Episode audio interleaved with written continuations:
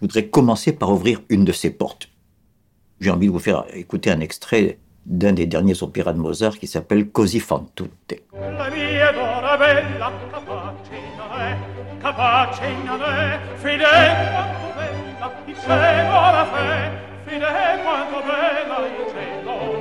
Mot à mot en italien, ça veut dire elles font toutes comme ça.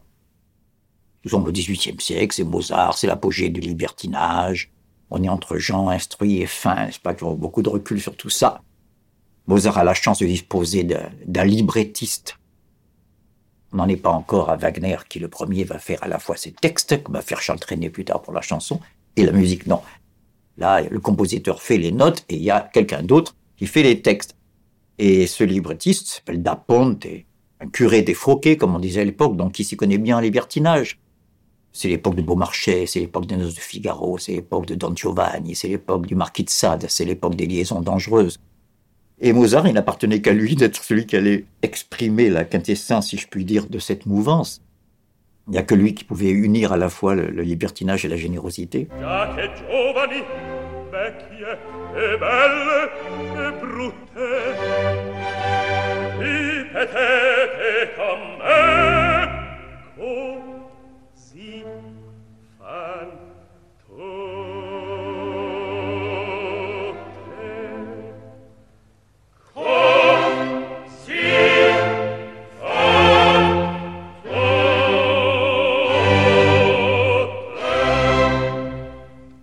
De quoi ça parle? Deux mecs assez jeunes, des soldats de Sa Majesté, des officiers de Majesté d'opérette, on est près de Naples, qui sont dans une taverne avec un type un peu plus âgé, un homme un peu plus mûr, et ça discute de quoi, à votre avis? Bien sûr, des nanas. Et chacun dit à la mienne, vraiment, c'est la plus belle, c'est la meilleure, etc. Et le gars un peu plus âgé leur dit, mais non, elles sont toutes les mêmes, etc bien sûr, ça leur plaît pas aux jeunes, parce que hein, c'est quand même l'honneur de leur fiancée est en question. Mais comment Mais la mienne n'est pas du tout comme vous dites, c'est pas une libertine, elle est fidèle, elle est belle, elle a toutes les vertus, etc., etc. Don Alfonso, le type un peu mûr, leur dit allez, allez, allez rengainez-moi l'épée. On est au XVIIIe siècle. C'est le siècle où on cherche le bonheur, c'est le XVIIIe siècle. Même Voltaire et Rousseau ne pouvaient pas se blairer, ils sont d'accord au moins là-dessus. C'est ça la valeur importante. Donc, il leur dit je vous parie sans sequin qu'avant la fin de la journée, elle vous trompe. Paris est pris, hein, vous allez disparaître, faire croire que le roi vous appelle à la guerre, et puis vous revenez immédiatement après déguisé en Moldave. Je veux vous faire écouter uniquement la scène où les deux jeunes gens viennent annoncer à leur fiancé qui s'attendaient à ce qu'ils leur disent ben voilà, je vous demande un mariage, la bonne nouvelle. Non, pour leur dire ah, coup dur, le roi nous appelle à la guerre, on est obligé de se séparer pour un bon moment et on ne sait pas si on viendra. Alors, vous voyez, c'est les larmes, c'est tout ce que vous voulez, c'est le temps presse, il y a un bateau là qui est prêt, on l'a vu sur la baie de Naples, qui est prêt à les embarquer. Et ce que je vais vous faire écouter, c'est ce qu'on appelle le quintet des adieux. Les deux filles, les deux jeunes gens et l'homme mûr. On est cinq à chanter. Nous sommes dans l'opéra buff. On sait que tout ça est une comédie qui part pas pour de bon. La musique que fait Mozart est une des plus bouleversantes qui n'ait jamais été faite comme des gens qui partent à la guerre. Vous savez, vous avez vu des trains, des mouchoirs, des mères qui voient partir leur fils. Donc c'est quelque chose, les adieux. Or, tout ça, c'est pas sérieux, c'est bouffe, là. On sait bien que tout ça, ça, les masques vont tomber, il va y avoir une happy donnée dans l'opéra bouffe. Donc, comment Mozart peut faire une musique coupée d'onomatopées comme coupée par des larmes? La soprano commence par faire une phrase qui monte comme une tige de fleurs, comme ça, et toutes les voix qui étaient un peu entrecoupées comme des sanglots s'unissent convergent vers la fin de l'ensemble. Pourquoi sont-ils aussi bouleversés et bouleversants dans leur manière de leur dire que au moment où ils font semblant d'être émus? Comme si le fait d'être semblant les délivrait tout d'un coup et leur permettait, en jouant la comédie, d'être peut-être plus amoureux qu'ils n'ont jamais été dans la réalité. C'est cette magnifique ambivalence que Mozart a réussi à exprimer par la musique que je voudrais vous faire partager. Non v'è più tempo amici.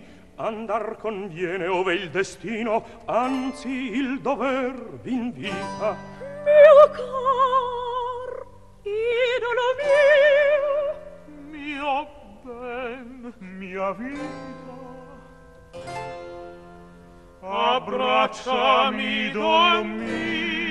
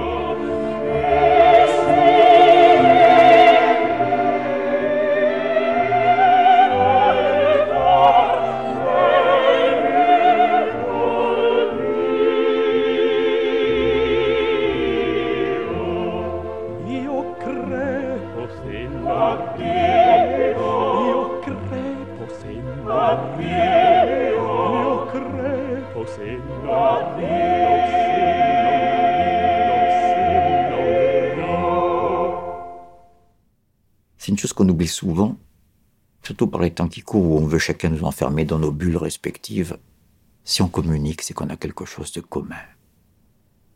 Dans communication, il y a commun. Par exemple, entre vous et moi, il y a la langue française, là. Il y a un code commun, sinon on ne communiquerait pas. Donc, tant qu'à communiquer, il faut laisser tomber ce qui nous est propre. Laissons ce qui est singulier, unique et personnel ou non propre.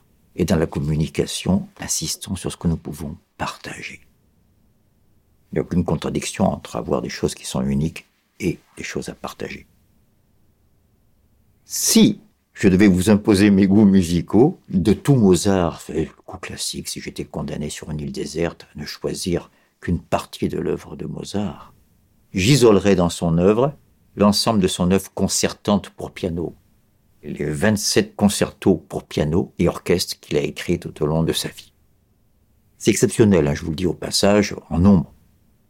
Pour mémoire, Bach en a écrit une dizaine de concertos pour clavier. Il n'y avait pas le piano, c'est des clavecins. Beethoven va faire quatre concertos pour piano, très développés, immenses chacun. Hein. Mozart, il en fait 27. Ça prouve qu'il y a une prédilection pour lui pour la formule du piano comme étant la figure sur le fond symphonique de l'orchestre. C'est pas le grand orchestre philharmonique qu'on connaît aujourd'hui avec 100 euh, instruments. Hein.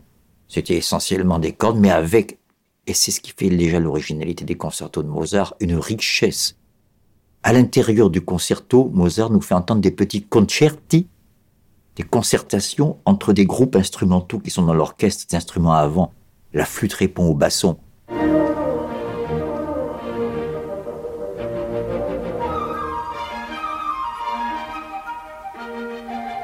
Il n'y a pas que le piano, si vous voulez, qui est mis en valeur. C'est bien sûr le soliste royal là-dedans, avec beaucoup d'humour. Hein. C'est pas un roi euh, empesé dans sa majesté, n'est-ce pas, chez Mozart, jamais.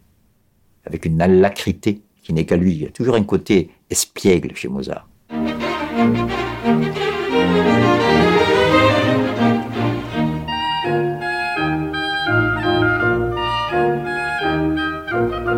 Si je tiens à vous faire écouter l'une des perles qui font cette guirlande que constituent les 27 concertos pour piano de Mozart, c'est parce qu'ici passe quelque chose de miraculeux, d'inusité, d'insolite et d'inoubliable. Miracle au double sens, c'est pas pour faire des mots ronflants, hein. Très précisément au double sens que ça tient du merveilleux, on en croit à peine ses oreilles, et de l'exception, que c'est extrêmement rare ce que fait Mozart là, y compris dans sa propre production.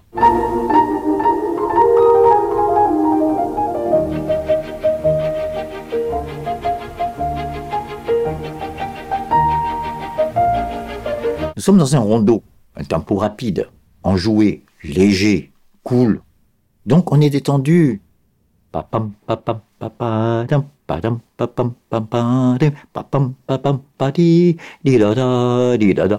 développe.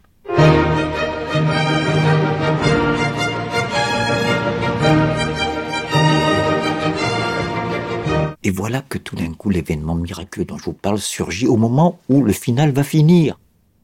C'est ce qui se passe en général dans la finale, quoi. Le rondeau revient 4-5 fois, le soliste fait des choses de plus en plus développées, fait sa cadence, et puis c'est terminé, on applaudit, et on attend le concerto suivant. Mais voilà que Mozart nous ménage une surprise. C'est qu'au moment où on va arriver à la conclusion, tout d'un coup, le concerto s'interrompt. Il y a un silence qui dure quelques secondes, le temps d'un battement entre deux horloges.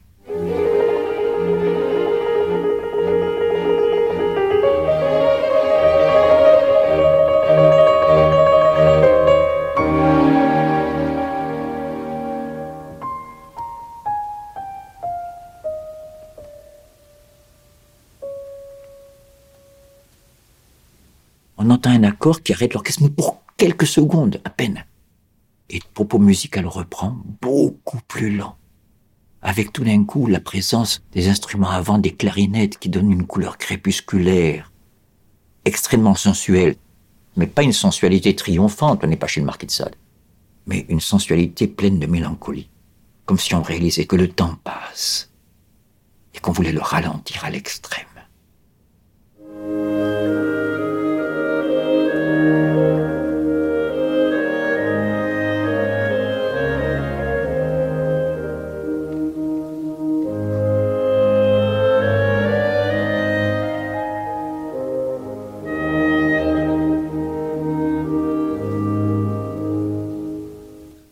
Beaucoup plus introvertie, mais pas dans le sens d'une grande tristesse, mais d'une langueur un peu lasse, mais une fatigue presque physique. Les enfants qui ont presque trop joué, ça, les enfants, ils n'ont jamais assez de se baigner dans la mer, dans la piscine, dans la rivière. Mais c'est comme si là, ils avaient tellement joué qu'ils ont une petite langueur et regardent le soleil se coucher. Ils ont un petit peu la mélancolie de ceux qui savent qu'il faudra bientôt rentrer à la maison. Et qui, du coup, goûtent ce qu'il y a de plus profond et de plus beau dans les derniers rayons de soleil. Le piano reprend note pour note le motif énoncé par l'orchestre et ses clarinettes.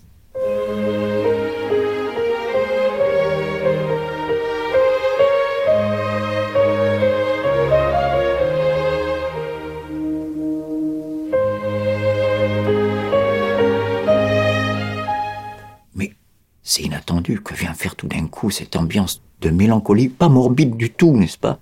C'est pas la déprime, avec Mozart se fait jour une mélancolie qui est nouvelle, qui annonce le siècle qui va venir où on va parler de mal du siècle avec une mélancolie incurable. Mais chez Mozart, elle n'explose pas. Mozart, je vous l'ai dit, est tout entier dans la bascule. Ou comme dit Rousseau exactement à cette époque, avec cette tristesse, monsieur, que je n'aurais pas voulu ne pas avoir. Déjà, et ça annonce la période qui va suivre romantique, il peut y avoir une volupté de la mélancolie.